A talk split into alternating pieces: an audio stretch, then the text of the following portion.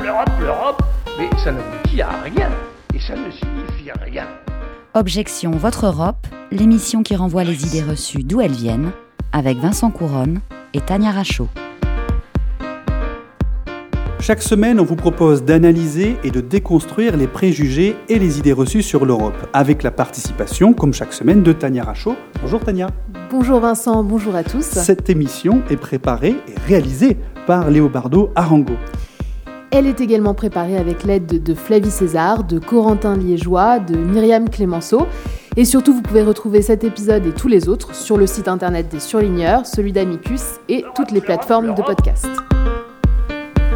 nous sommes capables de nous coordonner à l'échelon européen pour avoir la même politique de droit d'asile, c'est-à-dire quand il y a des femmes et des hommes euh, qui sont en danger, qui sont en risque pour leur vie, pour leur famille, comment avons-nous le même principe de droit d'asile Et ensuite, comment nous organisons-nous sur le terrain?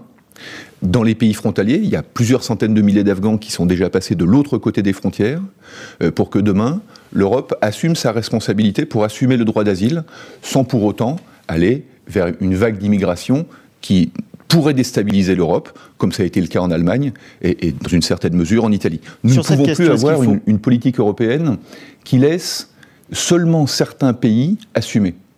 Et donc, euh, on sait bien que, euh, puisqu'il n'y a que l'Iran à franchir, ce qui n'est pas un petit sujet, euh, pour aller en Turquie et ensuite arriver dans un espace européen, on ne peut pas laisser la Grèce, l'Italie, un certain nombre de pays d'Europe de l'Est euh, supporter ce que serait une pression migratoire. Donc pour la première fois, il y a une forme d'urgence à définir ce que doit être un droit d'asile européen et la gestion des flux migratoires. Et ce qu'on est en train de se dire là, ça vaut pour l'Afghanistan? Ce régime du droit d'asile, il faut bien le reconnaître, est à bout de souffle. Ce régime d'asile européen commun repose sur un principe cardinal, il a été rappelé tout à l'heure par euh, Jean-Luc Warsmann, un seul État est compétent pour l'examen d'une demande d'asile afin d'éviter naturellement cette euh, attitude que l'on a malheureusement retrouvée fréquemment au cours des derniers mois et des dernières années, celui de faire euh, son marché finalement vers euh, la législation la plus généreuse ou la plus laxiste. Parce qu'une fois que vous laissez rentrer euh, les demandeurs d'asile sur le territoire, nous avons ce que l'on appelle l'espace Schengen, c'est-à-dire la libre circulation, et ces personnes ne rentrent jamais. Je pense qu'une Europe puissance, c'est une Europe qui fait respecter ses frontières. Et je vous le dis, moi je ne céderai à aucun chantage migratoire, que ce soit un chantage migratoire turc ou un chantage migratoire biélorusse. Parce que l'Europe ne peut pas être le ventre mou de la mondialisation. As said, the Commission will come forward with a new pact on migration. And at the heart of it is a commitment to a more European system.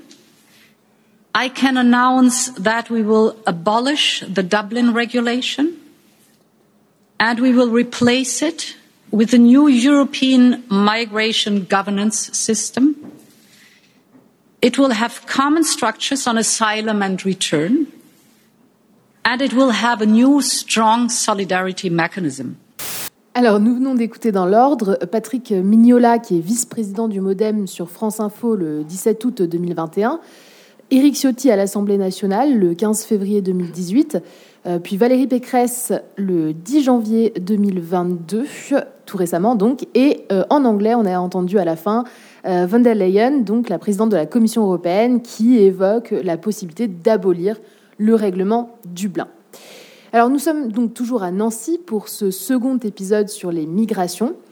Un enregistrement donc de notre podcast en direct à la faculté de droit et en public surtout.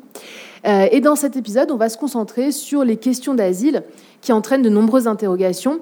Je rappelle d'ailleurs que les messages que nous avons reçus et le débat ensuite euh, suivi euh, du podcast seront compilés et remis aux députés européens et au gouvernement français dans le cadre de la conférence sur l'avenir de l'Europe qui se déroule jusqu'au printemps 2022.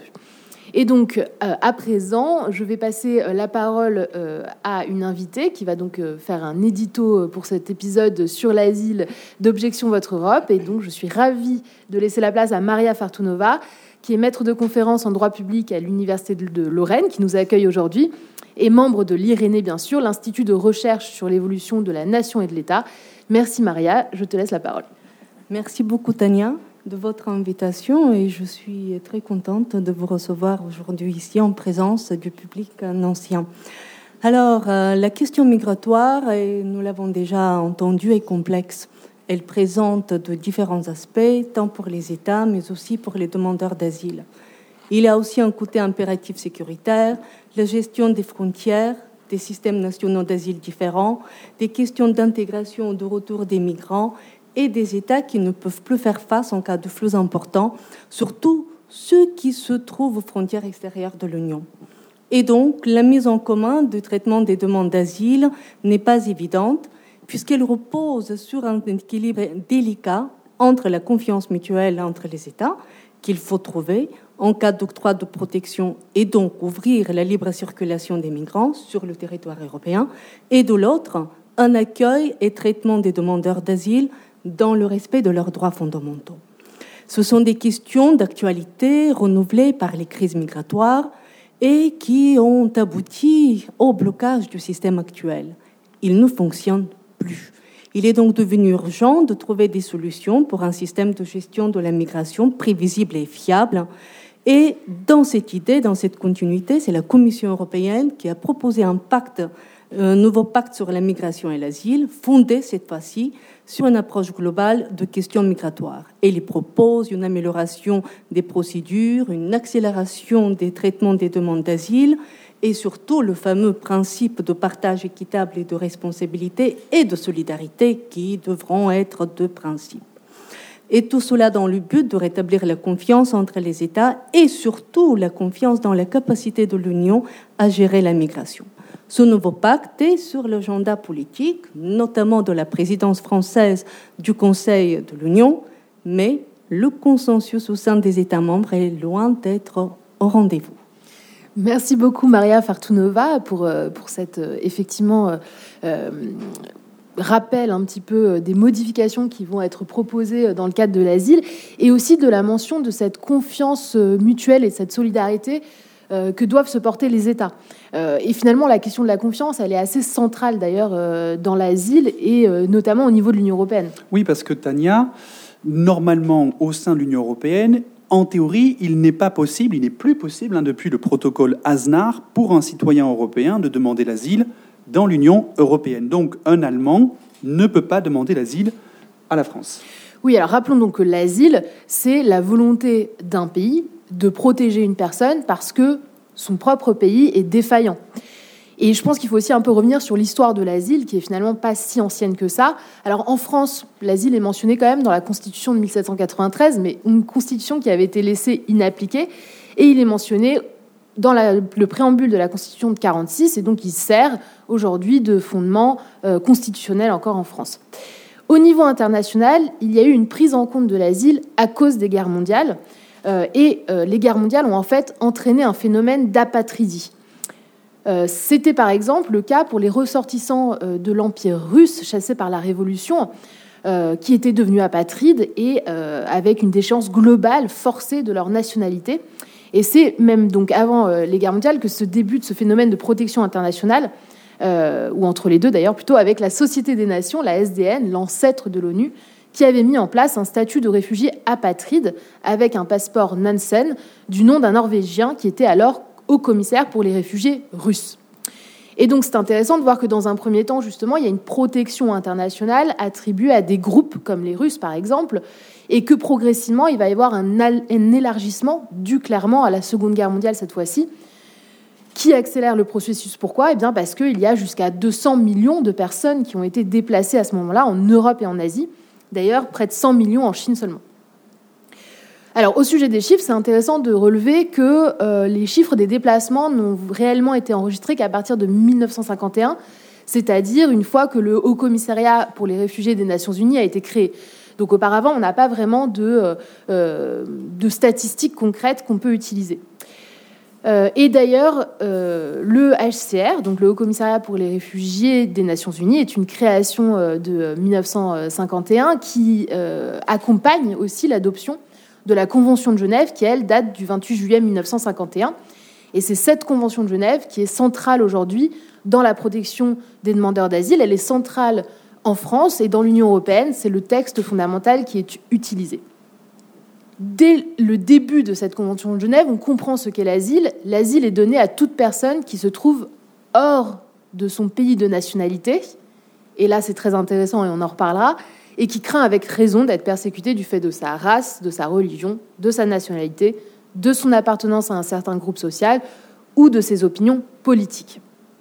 Et d'ailleurs, on note tout de suite que cette idée d'être hors de son pays de nationalité pour demander l'asile, eh bien, ça rend assez difficile euh, la concrétisation de certaines propositions qui sont faites actuellement, de, faire en sorte que ce soit les ambassades françaises qui reçoivent les demandeurs d'asile dans des pays. Alors, euh, peut-être, mais pas du coup dans les pays de nationalité du demandeur d'asile. Sinon, il ne remplit pas le premier critère de la demande d'asile.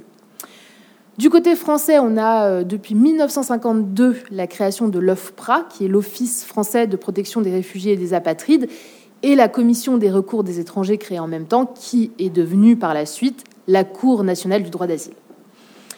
Il y a aussi des normes dans euh, le euh, Code sur l'entrée et le séjour des étrangers et des demandeurs d'asile, le CESEDA, hein, qui comprend aussi des normes françaises qui finalement vont venir s'additionner à la Convention de Genève et aussi aux normes européennes.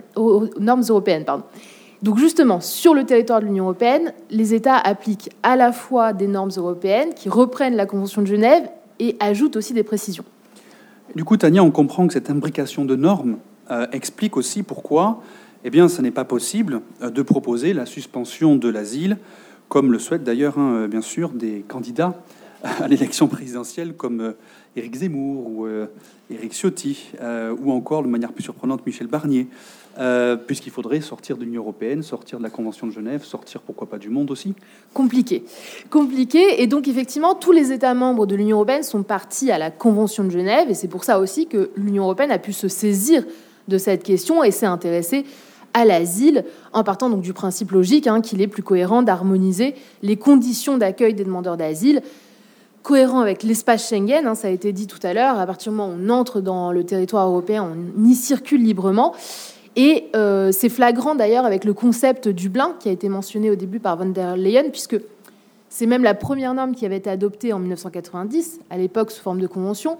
Et donc euh, la première idée de la norme européenne sur la question de l'asile, c'est de savoir qui traite la demande d'asile. Et l'idée, c'est un pays la traite au nom de tous les autres. Donc on adopte une norme qui permet d'organiser le transfert d'un demandeur d'asile d'un point A à un point B. Et ce point B est supposé traiter au nom de tous les autres la demande d'asile. Alors il faut avouer qu'en pratique, euh, comment on pourrait dire, ça s'applique pas très bien. Et donc c'est pour ça qu'il y a une vraie remise en cause du système Dublin. Alors par la Commission européenne, mais dans le pacte d'asile, on retrouve quand même le mécanisme Dublin. C'est vrai qu'in fine, c'est quand même important de savoir qui va traiter la demande d'asile. Euh, mais euh, euh, les, ONG sont très opposées à ce mécanisme de façon générale.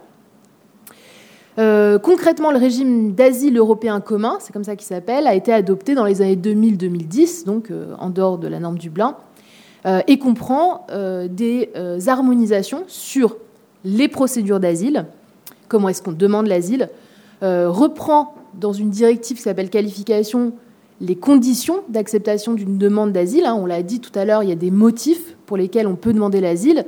Euh, la race, l'ethnie, la religion, les opinions politiques ou l'appartenance à un groupe social. Alors, euh, l'appartenance à un groupe social, ça ouvre une très grande porte puisque euh, sont considérées comme appartenant à un groupe social des personnes, par exemple, qui ont une orientation sexuelle qui n'est pas acceptée au sein de leur pays, qui ont subi un mariage forcé, euh, qui ont fui un mariage forcé d'ailleurs plus concrètement, ou qui risquent de subir par exemple des mutilations euh, génitales féminines. Donc ça, ce sont des personnes qui font partie d'un groupe social qui ouvre donc la porte à différentes catégories finalement. Et c'est intéressant de savoir que l'Union européenne est venue rajouter des motifs euh, qui permettent d'avoir alors ce qu'on appelle une protection subsidiaire de façon cohérente, c'est-à-dire à défaut de l'asile, il est possible finalement d'avoir une protection quand même euh, pour trois raisons. Si la personne risque la peine de mort dans son pays, si elle risque un, euh, traitement inhumain et dégradant ou de la torture, ou enfin si elle vient d'une zone, de conflit qui génère une violence aveugle, et ça c'était tout le débat qu'il y a pu avoir autour de l'Afghanistan récemment. Donc ça c'est la protection subsidiaire, une norme qui s'ajoute à la protection conventionnelle euh, et qui est spécifique au territoire européen. Euh, et d'ailleurs, euh, le président Emmanuel Macron avait pu se tromper. Hein. on a fait un article dans, sur notre média Les Surligneurs, puisqu'il avait dit que le droit d'asile était dévoyé par, alors qu'il est supposé n'être attribué que, ceux pour, ah, que à des personnes qui proviennent de zones de guerre, alors que ça n'est pas le cas. Hein. ça n'est pas que la zone de guerre qui permet de demander l'asile. Autre norme de ce paquet asile, eh bien, ce sont les conditions, cette fois-ci, minimales d'accueil euh, qui ont été prévues dès 2003 et qui obligent en fait tous les États à mettre en place des mécanismes d'accueil dignes des personnes qui demandent l'asile. Effectivement, puisqu'elles fuient des persécutions, ces personnes, il est logique qu'elles puissent finalement euh, être accueillies dignement et euh, cet accueil digne donc implique évidemment une, un abri et aussi d'être nourri c'est euh, concrètement en France, euh, c'est l'allocation pour les demandeurs d'asile qui concrétise ces obligations euh, d'accueil matériel. Alors très très concrètement, même en France, pour une personne, l'allocation pour demandeurs d'asile, c'est 14,20 euros par jour, très exactement, pour le logement et la nourriture. Et ensuite, par exemple, pour une famille de 4 personnes, c'est 24,40 euros par jour. cette allocation de demandeurs d'asile, donc, c'est pour assurer des conditions de vie dignes, comme je l'ai mentionné, en rappelant aussi que dans le cadre des procédures, il est prévu qu'une demande d'asile soit traitée dans un délai de six mois en théorie. Alors, théorie qui ne se vérifie pas toujours non plus. Euh, quelques chiffres aussi. Euh, en 2020, dans toute l'Europe, il y a eu 450 000 demandes d'asile déposées à peu près, tout petit peu plus. Et il faut préciser que 40% environ euh, des demandes d'asile ont été admises, ce qui fait en 2020 193 000 personnes qui ont, qui ont, reçu une protection en Europe. Et en France, on est à peu près à 80 000 euh, demandeurs d'asile par an. Mais donc, pour demander l'asile, il faut encore qu'ils puissent atteindre les frontières extérieures de l'Union européenne, ce qui n'est pas toujours facile.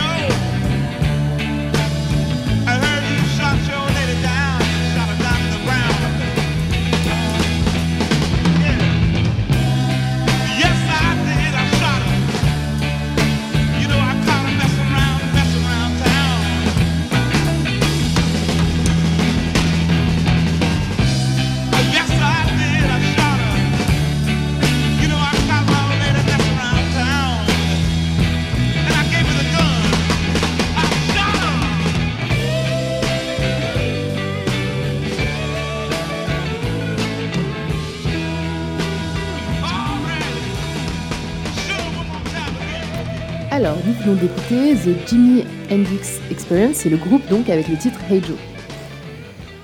De retour de cette pause musicale, nous abordons toujours les questions migratoires sous l'angle spécifique de l'asile. Donc c'est un sujet finalement très européen, l'asile, beaucoup plus que l'immigration. Euh, et d'ailleurs, on le voit avec la, euh, la création récente, ou en tout cas euh, le, fait que le Bureau européen de support pour l'asile ait, trouvé un nouveau nom en janvier 2022, qui est l'Agence européenne pour l'asile. Ça démontre bien la place que prend la question actuellement en Europe. L'asile est central aussi parce que justement, dans l'idée de l'asile, il y a la notion de fuite, d'exil, euh, qui implique forcément une arrivée spontanée, disons, aux frontières extérieures de l'Union, dans un voyage qui n'est a priori pas organisé et donc sans visa, arriver aux frontières extérieures de l'Union et qui pose des questions sur le terrain de l'espace Schengen notamment. Alors oui, l'espace Schengen est l'autre grand chantier de la réforme migratoire, puisque cet espace est toujours entouré d'un grand mystère un grand mystère, puisqu'il porte en lui les dérogations au droit d'asile. Euh, il pose la question des, de la question des contrôles aux frontières extérieures, mais aussi il implique également l'appui des agences européennes, des contrôles volants, coopération entre les polices dans la zone frontalière, bref, toutes les mesures visant à lutter contre la circulation non autorisée de personnes dans l'espace européen. Or, cet espace a été grandement aussi éprouvé par la crise migratoire et la pandémie, puisque le retour de contrôle aux frontières a été la principale préoccupation des États membres. C'est ainsi, pendant, dans le cadre du pacte migratoire, le chantier concernant l'espace Schengen se fonde sur le principe d'absence de contrôle aux frontières intérieures qui doit rester l'acquis du quotidien européen dixit la Commission. Cela signifie qu'à la réintroduction dans les États de l'espace Schengen de, de, ces contrôles doit rester une mesure de dernier recours. Reste à savoir si cette possibilité annoncée par la Commission sera en faveur d'une meilleure gestion des frontières et surtout dans la logique de la nouvelle approche de la gouvernance de la politique migratoire. Merci pour ce point d'actualité, euh, Maria Fartunova, qui est donc maître de conférence en droit public à l'Université de Lorraine. Euh, et alors, effectivement, les services Schengen, c'est disparition des frontières à l'intérieur, renforcement des frontières à l'extérieur, logique. Donc, aussi dans l'idée de refouler les personnes en situation irrégulière à l'extérieur. Mais attention, on ne peut pas refouler un demandeur d'asile. C'est le principe de non-refoulement qui est affirmé dans la Convention de Genève, mais qui est aussi affirmé dans le traité sur le fonctionnement de l'Union européenne. Donc, pour être un demandeur d'asile, il faut pouvoir passer ses frontières extérieures, euh, et c'est euh, tout l'enjeu qu'il peut y avoir et toutes les frictions qu'on peut retrouver euh, en lien avec l'agence Frontex, qui a été créée en 2004 et qui a été créée justement pour soutenir le fonctionnement de l'espace Schengen et soutenir le renforcement des contrôles, les renforcements des frontières extérieures et donc le renforcement des contrôles à ces frontières, justement. L'agence Frontex avait été pensée pour euh, assurer euh, le retour des étrangers en situation irrégulière dès la frontière, mais aussi, euh, par ailleurs, par les vols qui peuvent être aussi chapeautés par l'agence. Donc, cette mise en place de l'agence, elle est logique avec les normes de l'Union européenne, notamment en lien avec une directive qui s'appelle la directive Retour, qui date de 2008 et qui prévoit justement le retour. Euh, le retour rapide des étrangers, hein, qui peut euh, se faire dans le cadre d'un délai de départ volontaire entre 7 et 30 jours, ou qui peut voir être supprimé. Euh, d'ailleurs, c'est intéressant de relever que euh, de euh, nombreux politiques français ont reproché à l'Union européenne fréquemment d'avoir supprimé le délit de séjour irrégulier, c'est-à-dire je suis en situation régulière, c'est une infraction pénale. Effectivement, il y a eu une jurisprudence sur le sujet. Pourquoi? Parce que l'objectif de la directive retour de 2008, c'est d'assurer le retour et donc un retour rapide, et donc de ne pas avoir une sanction pénale qui peut finalement retarder tout simplement ce retour. Donc c'est à défaut de respect euh, des euh, obligations de quitter le territoire qu'il peut y avoir in fine une sanction pénale, mais pas euh, dans l'immédiat. Donc il y a un contrôle renforcé aux frontières extérieures qui interroge sur la gestion et l'accès des demandeurs d'asile à l'intérieur. Euh, il y a une agence Frontex qui, effectivement, est plutôt en charge de, euh, d'assurer les retours et aussi de lutter contre la criminalité. Hein. Il y a aussi cet aspect de l'espace Schengen euh, qui nécessite effectivement un contrôle renforcé aux frontières extérieures. Et donc finalement, aujourd'hui, l'Union européenne a peut-être tendance à s'organiser pour anticiper les flux, pour en fait éviter qu'on en arrive aux frontières extérieures de l'Union européenne tout simplement. Et c'est cette idée d'externalisation cette fois-ci des migrations, euh, qui peut être explorée. Euh, c'est quoi donc l'externalisation? C'est demander à des euh, États tiers de, d'assurer le, le, traitement des demandeurs d'asile en échange d'une aide financière. Hein. C'était le cas dans le cadre de l'accord UE-Turquie de 2016. L'externalisation, c'est aussi de prévoir dans des accords plus généraux, commerciaux parfois, que les États font en sorte de gérer leurs flux migratoires d'éviter finalement qu'il y ait des départs aussi. Donc ça, c'est à nouveau une externalisation. le HCR a ce rôle, le Haut Commissariat pour les réfugiés des Nations Unies a ce rôle complémentaire d'assurer aussi un suivi des demandeurs d'asile lorsqu'ils se retrouvent dans des camps et qui ne sont pas à destination finale. Néanmoins, le HR a une position aussi qui est euh, de ne pas soutenir ce phénomène d'externalisation qui avait été particulièrement flagrant avec le cas euh, du Danemark qui, lui, euh, voulait externaliser, donc alors potentiellement au Rwanda, ça avait été discuté avec le Rwanda directement, tout le traitement de ces demandeurs d'asile, tous ces demandeurs d'asile qui donc seraient transférés, alors au Rwanda peut-être, hein, parce que le contrat a priori pas été concrétisé, euh, et donc serait traité ici. L'Union européenne, finalement, n'a pas vraiment de possibilité juridique de s'opposer à cette idée d'externalisation, surtout qu'en fait, il y a une forme de politique de l'Union européenne d'externalisation. La position avait quand même été de dire qu'elle ne, soutenait pas du tout cette démarche, et la question principale qui se pose, c'est comment traiter euh, l'aspect du non-refoulement des demandeurs d'asile si on en est à ce stade d'externalisation. En tout cas, ce seront les questions futures qui seront traitées probablement en lien avec euh, les flux migratoires, comment les anticiper. Merci de nous avoir écoutés. Objection Votre Europe, c'est terminé pour aujourd'hui. Rendez-vous au prochain épisode sur le site d'Amicus Radio et des surligneurs. Et toutes les références et les extraits sonores sont à retrouver sur la page de l'émission et sur le site d'Amicus Radio. Pour l'actu, suivez-nous sur nos réseaux sociaux. Merci.